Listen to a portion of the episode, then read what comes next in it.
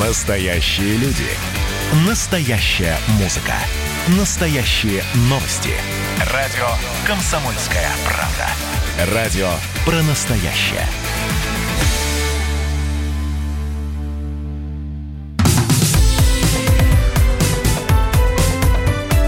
Как дела, Россия? Ватсап-страна!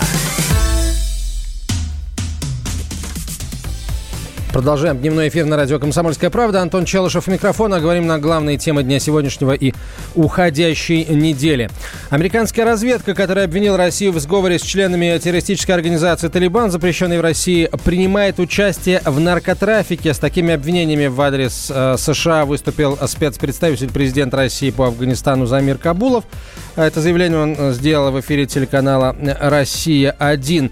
Самолеты из Кандагара, из Баграма летают без проверки куда угодно. В Германию, в Румынию. Как же такой бизнес? Каждый афганец вам в Кабуле расскажет. Даже ленивый готов на эту тему поговорить, заявил господин Кабулов. По его словам, это, эта информация секрет поле шинеля. Напомню, Нью-Йорк Таймс в конце июня со ссылкой на американские спецслужбы сообщила, что российская военная разведка тайно предлагала оплатить убийство американских военнослужащих. Москва таким образом якобы хотела сорвать мирные переговоры США с талибами, говорится в публикации. Газета тогда назвала главным посредником в сговоре России с Талибаном афганского контрабандиста наркотиков Рахматуллу Азизи. Дональд Трамп заявил, что считает эту информацию недостоверной. И ранее сам Кабулов также отмечал, что обвинения Вашингтона в адрес Москвы не имеют никаких оснований. При этом э, Замир Кабулов э, заявил о том, что представители Талибана могут прийти к власти в Афганистане в составе коалиционного правительства. А, на прямую связь со студией выходит политолог, главный редактор журнала «Россия» в глобальной политике Федор Лукьянов. А, Федор, добрый день. А, почему сейчас активизировалось обсуждение движения «Талибан», запрещенного в России? Ведь, собственно, это движение сейчас какой-то активности особой не проявляет. Американцы с ним мирное заключ... соглашение заключили в феврале, если я не ошибаюсь текущего года и обязались в течение года, точнее в течение 14 месяцев, все войска из Афганистана вывести. Ну, оживилось обсуждение не движения «Талибан», а, я бы сказал, роли президента Трампа и в контексте избирательной кампании в США. Тут да, достаточно прозрачная вся схема, эти публикации, если их э, даже бегло прочитать, э, они все э, сводятся к одному, что гибнут американские герои – э, злодеи русские и талибы их убивают, а главнокомандующий плевать на это хотел, не обращает внимания, а может быть даже и покрывает Путина. Вот, собственно, нехитрая такая схема, которая проводится э, в публикациях и в, э, высказываниях политиков-демократов. А талибы почему? Ну, не знаю. Вот кто-то придумал такую интересную тему. Mm. С точки зрения, с точки зрения эмоционального воздействия на аудиторию, очень удачно, потому что действительно вот там в Америке же общепринято, что какую бы войну ни вели, даже если война бессмысленная, но те, кто там воюет, американские солдаты, офицеры, они герои. А тут вот герои гибнут, а, значит, этот подонок президент э, их не защищает. Ну, Трамп заявил, что эта информация не соответствует действительности. Вот, а, вот такого сухого, а, скажем, а, опровержения достаточно будет Трампу для того, чтобы как-то отвести от себя подозрения в пособничестве, ну, едва ли не пособничестве в убийстве американских солдат? Э, нет, конечно, недостаточно. Трамп может говорить все, что угодно, и официальные лица могут говорить все, что угодно, Пентагон, там разведка. Это совершенно не играет никакой роли, потому что американское общество и публика, и публичное пространство глубоко и безнадежно расколоты, и две стороны не воспринимают ничего, что идет от противоположной. Так же, как э, сторонники Трампа не поверят никаким доказательствам, которые могут быть против него выложены, так же, как и противники Трампа, не поверят ничему, что исходит с его стороны. Никакие опровержения абсолютно не имеют никакого значения. А вот если обратиться к заявлению господина Кабулова, который еще в, очередной раз рассказал о, о том, что э, американцев э, не беспочвенно подозревают в э, организации наркотрафика из Афганистана. Почему мы каким-то образом официально вот эту карту не, раз, не разыгрываем, не ищем улики, не выводим американцев на чистую воду? Ну, дело в том, что вообще э, до вот последнего скандала, который Соединенные Штаты инициировали, как мне кажется, еще раз повторю, исключительно из внутриполитических соображений, их в данном случае, те, кто этот скандал раздувает, их Афганистан как таковой не волнует. Их волнует э, выбор в Америке. Так вот, э, до этого момента, ну, особо как бы, ситуация в Афганистане тяжелая, и Э, это хронический конфликт, но в общем там ничего такого не происходило, и Россия, э, конечно, заинтересована в стабильности, но Россия не была там ключевым игроком, не является, и главное, на мой взгляд, совершенно не нужно ей там как-то активничать. Э, насчет заявления господина Кабулова об участии в наркотрафике я ничего не могу сказать, потому что я не обладаю той информацией, которой он обладает. Я думаю, что что точно можно предположить одно. Поскольку наркотрафик является системным фактором э, афганской э, политики, экономики, всего, э, с ним ничего невозможно сделать. То есть какой, был какой-то период, когда американцы пытались, в начале их операции, они пытались как-то с этим разобраться, но быстро поняли, что это ведет к еще более тяжелой дестабилизации, а им это совершенно не надо. Поэтому уж точно э, американцы ничего не делают против этого. Они не противодействуют не потому, что они хотят кого-то отравить наркотиками, а потому что они не хотят осложнять э, еще больше пребывание свое там. Э, в какой степени они в этом участвуют, я не могу судить, но как минимум, конечно, это идет э, не без их э, ведома. То есть они знают, что там происходит, но просто не вмешиваются. Тогда два вопроса, если позволите. И еще вопрос. А первый, что будет с наркотрафиком после того, как американцы выполнят свою часть соглашения с Талибаном и уйдут из Афганистана? Вот сколько еще? Ну, чуть больше полугода у них есть на полный э, вывод своих э, частей оттуда. Да, я думаю, что с наркотрафиком ничего не будет, в смысле, он ничего не изменится. Наркотрафик э, был, есть и останется. Это настолько гигантский бизнес э, с такими э, несопоставимыми ни с чем доходами, что ну, представить себе, что это возможно как-то искоренить, я не могу.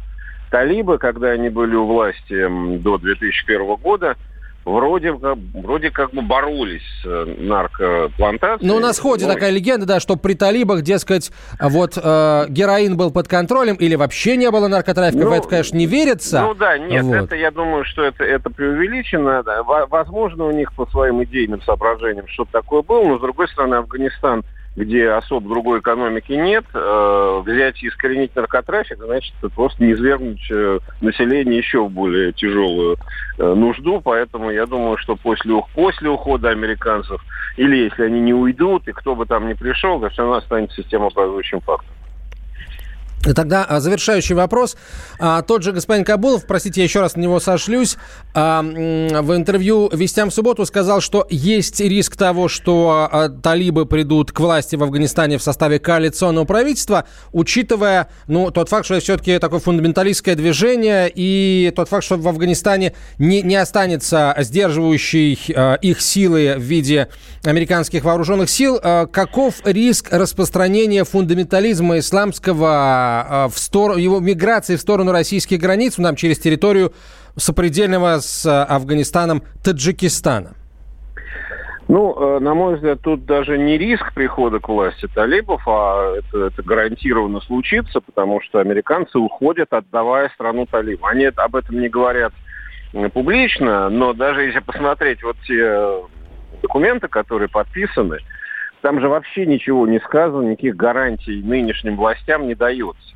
Что, вообще-то говоря, удивительно, потому что, ну, какие бы они ни были, сегодняшние властители в Кабуле, но это американские ставленники, которых вообще-то надо было бы как-нибудь попробовать защитить. Но, видимо, сейчас не до того.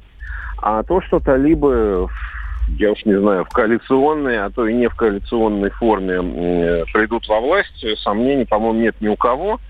А что касается распространения а, фундаментализма религиозного, Это вопрос, потому что талибы вряд ли сильно изменились по сравнению с тем, что было в 90-е годы.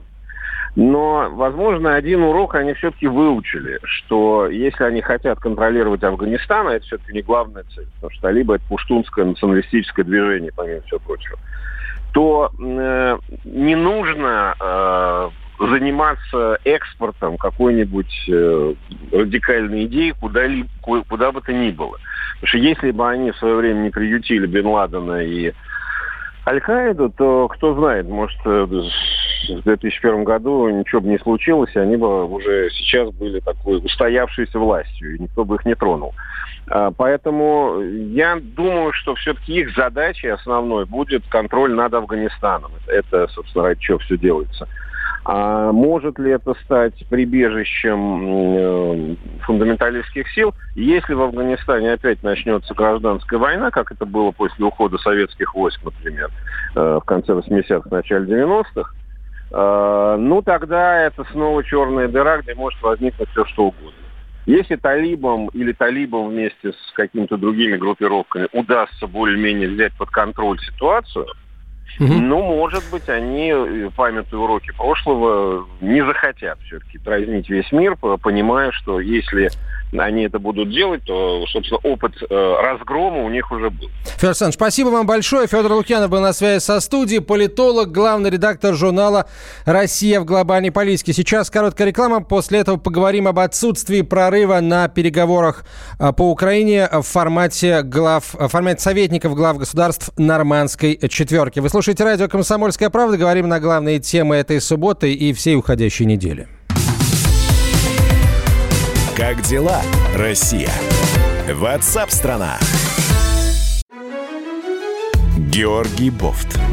Политолог, журналист, магистр Колумбийского университета, обладатель премии «Золотое перо России» и ведущий радио «Комсомольская правда». Авторскую программу Георгия Георгиевича «Бофт знает». Слушайте каждый четверг в 17.00 по московскому времени. А что такое деньги по сравнению с большой геополитикой? Мы денег тут не считаем.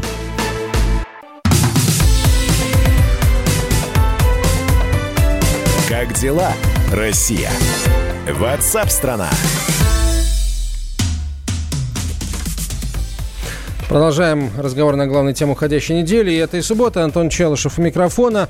Состоялась встреча советников глав государств Нормандской четверки. Прошла она в Берлине. Разговор э, его участники назвали обстоятельным, по крайней мере, зам, замглавы администрации президента России Дмитрий Казак. Э, но прорыва на переговорах не произошло, по его словам.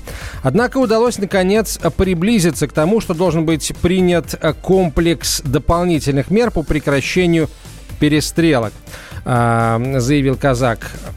А что касается встречи на высшем уровне, встречи э, лидеров стран нормандской четверки, то говорить об этом пока рано, так как необходимо выполнить в полном объеме, это огромный объем работы, прежде всего, со стороны Украины, те решения, которые были приняты на саммите 9 декабря подчеркнул Казак. А на прямую связь со студией выходит член Совета по межнациональным отношениям при президенте России Богдан Беспалько. Богдан Анатольевич. Здравствуйте. Вот все э, высказывания господина Казака э, такие довольно аккуратные, весьма дипломатичные. Э, если, э, что называется, вот дипломатическую э, подоплеку убрать, то э, что у нас э, останется? Чем закончились эти переговоры?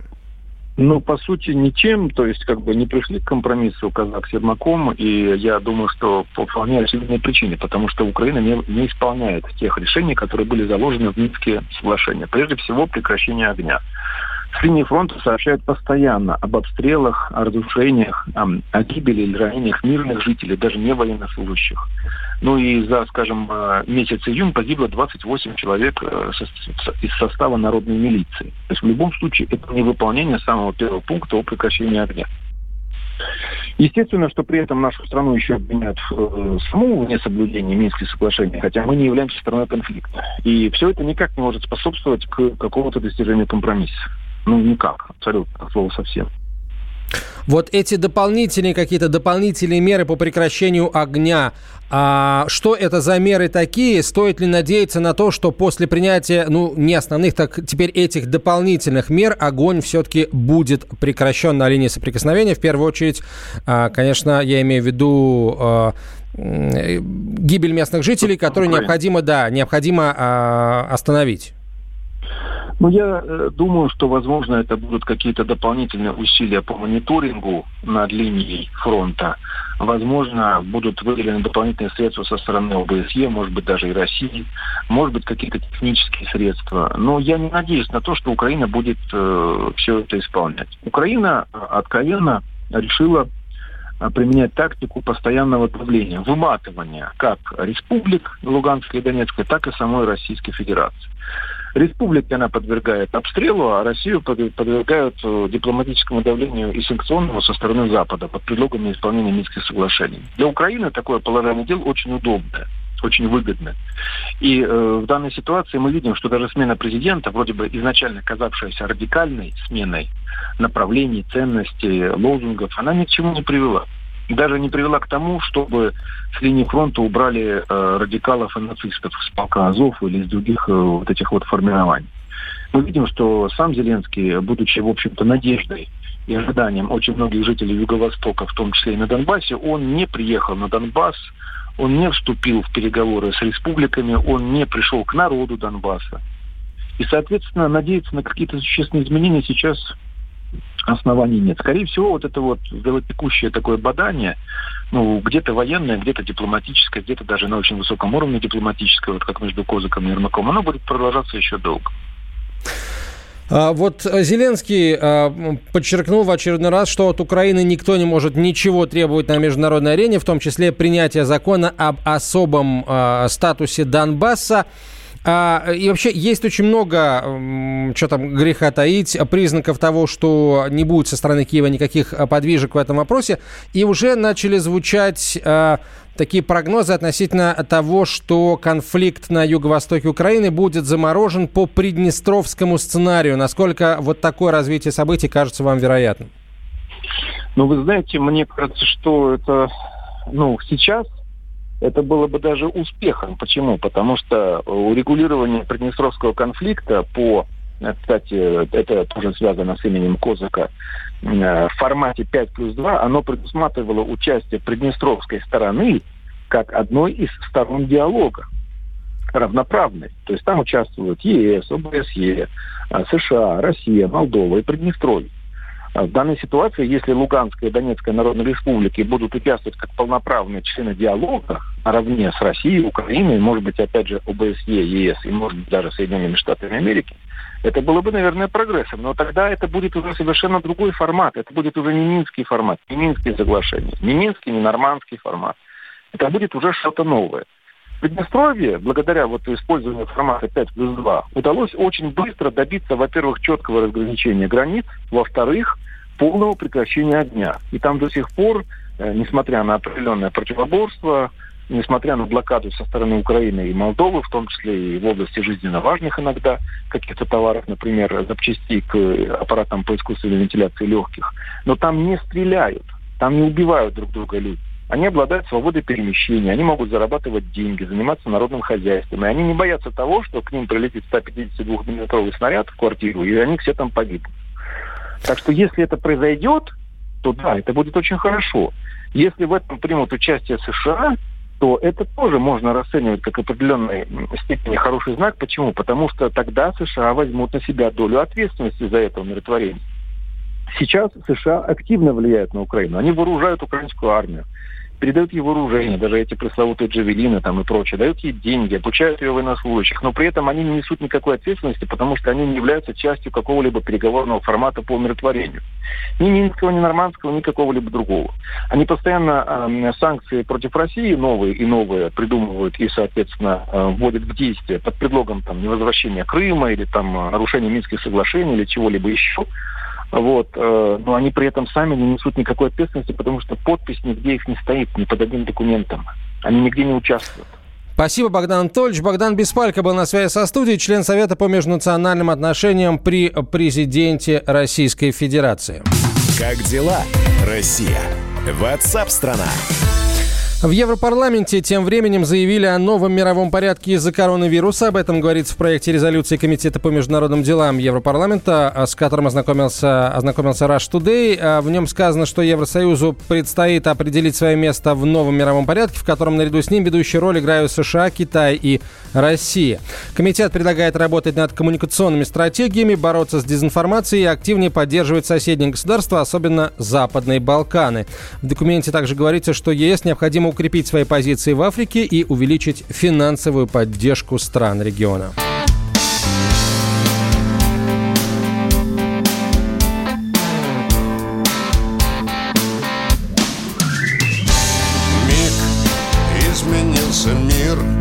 Липкий страх сломил Сознание возможных жертв полетов стал Двигатель устал и для меня пуста Команда старого автопилота.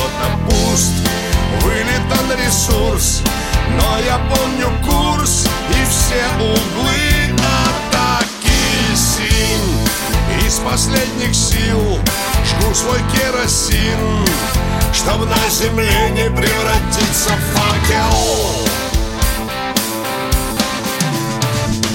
Лент, сколько белых лент Здесь за 30 лет Нашито мной на синем платье небо грусть. Смерти не боюсь Если разобьюсь. То может тут слеют те, кто следом свист. Все быстрее вниз И как белый лист Лицо устью от сына Ну же, старина, видишь, вот она Наша полоса чуть-чуть левее леса. Чудеса не случаются в жизни. Небеса всегда помогут двужильным А там впереди тот, что мой командир Он как раз такой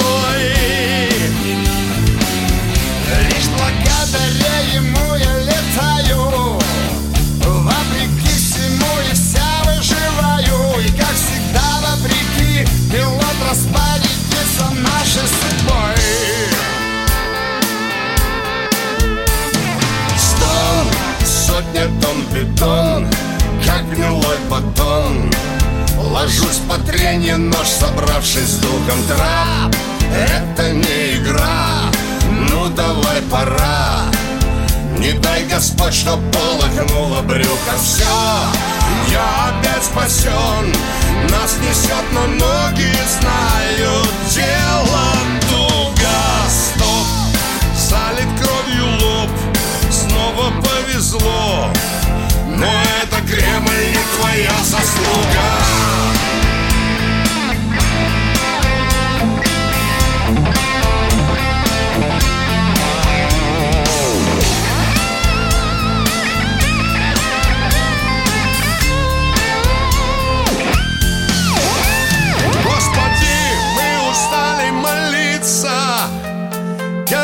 Командир, скольким надо разбиться Чтобы все те из больших министерств полюбили нас.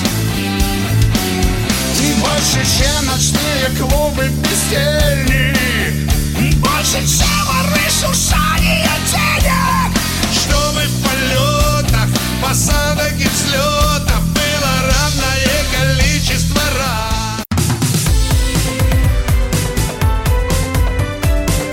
Дела, Россия? Ватсап-страна!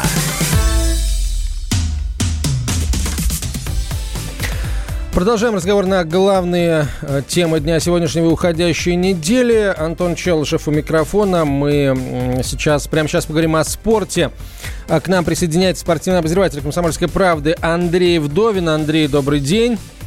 А, Очень много, очень много футбольных у нас новостей. Ну, э, давай начнем. Андрей Вдовин к нам присоединился. Андрей, добрый день. Давай начнем с а, объявления Алексея Мирончука лучшим футболистом июня, точнее, не объявления, а выбора. И в этом голосовании принимали участие эксперты Российской премьер-лиги, телеканала «Матч Премьер», ну и болельщики. Э, Конечно, полузащитник «Локомотива» после рестарта помог э, железнодорожникам набрать 7 очков в трех турах, забил 4, все 4 гола команды, собственно, забил. Победный Оренбургу, дубль Рубину, мяч крыльям, если не ошибаюсь, на пятой добавленной минуте. Ну и с девятью голами лучший бомбардир «Локомотива» наряду с Гжегожем а, Крыховиком. И, наверное, главный вопрос а, заключается в том, а, пора ли Мирончуку в Европу, если да, то куда, за сколько, может быть, обмен какой-то. Что скажешь? Ну что, действительно, во-первых, по праву э, Миранчук э, лучший игрок месяца, здесь уже не поспоришь. И я согласен с тобой, что сейчас м, самый главный вопрос, когда уедет Миранчук, э, Алексей Миранчук, и в какой клуб, и за сколько. И сегодня э, я читал пост э, бывшего президента Локомотива Ильи Геркуса, который как раз анализировал эту ситуацию. И, в общем-то, с ним согласен с тем, что э, в Англию, скорее всего, Миранчук не уедет, а будет выбирать между Италией, Испанией и Германией. Причем Германии, для Германии он уже староват, потому что в Германии предпочитают брать более молодых игроков, раскручивать их там до 20-25 лет и дальше продавать в более серьезные чемпионаты. Но если говорить про Испанию или Италию, то, опять же, да, в Италию, ну, там назывались клубы Милан, Интер, вот такие клубы, Наполи, да, вот один тоже из потенциальных покупателей. А если говорить про Испанию, то это, видимо, либо Севилья, либо Валенсия. Вот такие варианты есть у, э, потенциальные у Алексея Миренчука. Ну, а стоимость, ну, дальше она будет обсуждаться. Э, Ну, вообще, да. А, Вот, да, по поводу стоимости я как раз и хотел спросить, потому что, например, а, есть информация от а, из итальянских СМИ, в частности, от журналиста главного, одного из главных э, инсайдеров трансферных Джанлуки Ди Марцио.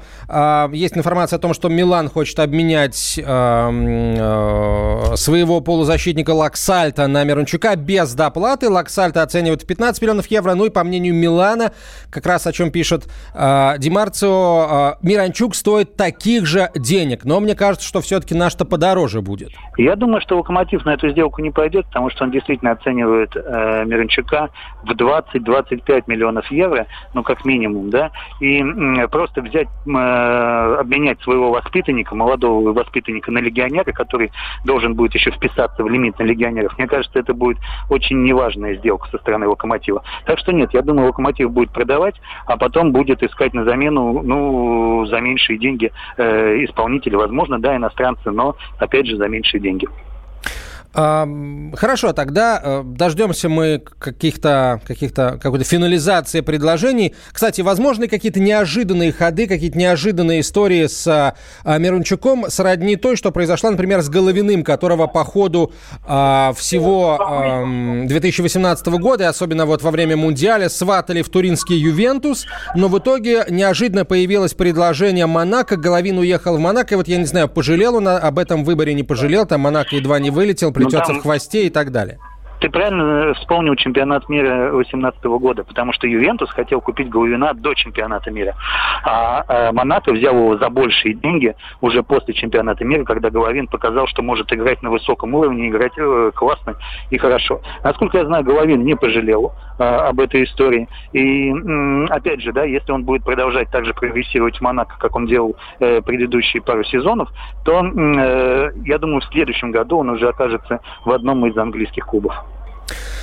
Так, давай теперь к нашим футбольным делам, хотя, собственно, Миранчук пока это тоже наши футбольные дела. «Зенит» уже в воскресенье может досрочно стать э, чемпионом.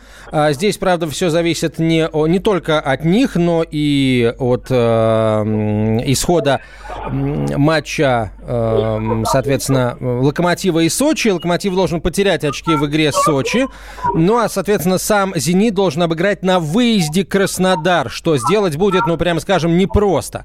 А, вот э, с твоей точки зрения, твой прогноз, удастся ли «Зениту» уже э, завтра стать чемпионом? Я считаю, ну, я надеюсь, что нет. Э, почему? Потому что, э, во-первых, хочется хотя бы э, видимость этой интриги продлить хотя бы на несколько дней. Это первое. А во-вторых, я все-таки болею в этом, в этом поединке, я буду болеть за Краснодар. Да? Почему? Потому что Краснодар, ну, действительно тот клуб, на который хочется равняться, видя, что они делают там для молодежного футбола, как они вообще выстраивают, как Галицкий выстраивает бизнес, как выстраивает вообще вот эту вот всю футбольную историю в Краснодаре. Опять же, ну, а «Зенит», да, он чемпион. Ну, здесь недавно, я напомню, РФС опубликовал бюджеты клубов, и получилось, что в 2019 году «Зенит» потратил порядка 14 миллиардов рублей, да, это 200 миллионов э, евро, да. Конечно, с таким бюджетом надо становиться чемпионами. А тот же Краснодар, насколько я помню, ну, раза в три у них меньше бюджет.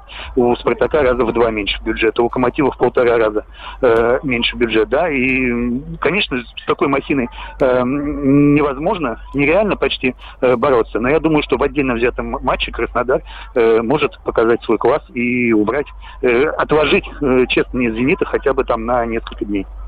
Ну, и я не могу не, не попросить тебя поделиться какими-то ожиданиями от выступления наших клубов а, в Лиге Чемпионов. Можно ли уже определенные какие-то прогнозы строить? А, ты только что сказал, что а, вот «Зенит» потратил 200 миллионов евро, и, ну, например, в прошлом сезоне какой-то выдающейся игры в Лиге Чемпионов в Еврокубках «Зенит» не показал. Есть ли основания ожидать лучшего выступления выступления в сезоне 2021 Лига Чемпионская? Ну, насколько я себе представляю, руководство поставило перед Сергеем Симаком, перед главным тренером «Зенита» задачу выходить непременно в весну, да, выходить в Лигу Чемпионов, занимать первые два места э, в группе и дальше вот э, прорываться в плей-офф. Но мы понимаем, что многое зависит от жеребьевки. И многое зависит от того, в каком состоянии будет «Зенит» осенью во время решающих матчей в Лиге Чемпионов. Но я э, согласен и с тем, что, конечно, позор, позор э, то, чем занимаются наши клубы последние пару сезонов в Лиге Чемпионов и в Лиге Европы. Ну, ребята, вы пятый, шестой, вы себя позиционируете как шестой чемпионат э, в Европе, да, после э, топ-5. Ну, значит, надо как-то доказывать это, в том числе и на футбольном поле, в Лиге Чемпионов и в Лиге Европы. А какие из, э, скажем, ну, незаписных фаворитов, кто из незаписных фаворитов а, тебя а, порадовал вот сейчас, а, с момента возобновления а, чемпионата России? Мне вот, я, мне очень нравится, как сейчас а, Грозный действует, например, да, как сейчас Ахмат а, выступает. Остальные, остальные как-то не очень, не очень убеждают, не очень впечатляют. Некоторые вообще он заболели поголовно. Действительно, очень странный чемпионат, э, очень странный э, рестарт чемпионата. И, честно говоря, я ожидал большего от многих клубов клубов, в том числе и от «Спартака», э, в том числе и от ЦСКА, потому, ну, и, возможно, даже большего я ждал от «Локомотива», потому что, может быть, они набирают очки какие-то, но делают это не так, э, не с такой позиции силы, как хотелось бы это э, увидеть, ну, любому человеку, который болеет за наших игроков, которые входят в сборную России. И, да, так что больше стоит говорить о разочарованиях. Конечно, вся эта история с коронавирусом сбила на настрой Ростова. Вся эта история с коронавирусом сбила э, настрой Краснодара, который пропустил пару матчей из-за того, что его соперники заболели. И э, так что какие-то еще глобальные, более глобальные выводы я предлагаю сделать через неделю, когда еще пройдет э, пара-тройка туров. Андрей, спасибо большое. Андрей Вдовин был на прямой связи со студией. Сегодня играются э, матчи чемпионата России. Э, Динамо Моск... Э, Москва на своем поле Тульский Арсенал принимает. А сегодня Ахмат и ЦСКА в Грозном в 20 18.30. А сегодня же Крылья Советов с Ростовом в 18.30 играют. Локомотив в Сочи в половине девятого. И, а, пожалуй, все из Европы, из европейских матчей отмечу сегодняшний финал Кубка Германии Байер-Бавария. Бавария, конечно, записной а, фаворит. Один, один и, ну, прям полтора коэффициент на Баварию. На Байер там до 10 доходит. Это все важные, интересные новости спорта к этому часу. Если вдруг опять закроют города, Ходить не будут поезда И самолеты никуда. Опять летать не будут и к тебе. Мне не приехать, не прийти И не обнять, и не спасти. Ну разве только по сети Мон амур, я сочиню тебе мотив Из нежных нот его сложив И запущу окно, открыв Как самолетик, выйди в сад. Ты слышишь птичьи голоса. Ведь если не могу я сам Моя любовь по небесам. К тебе примчится мон амур Я сочиню тебе мотив. Из нежных нот его сложив. И запущу окно, открыв. Как самолетик И тогда душа воскликнет от винта. И распахнется высота. Моя любовь парит чиста. В своем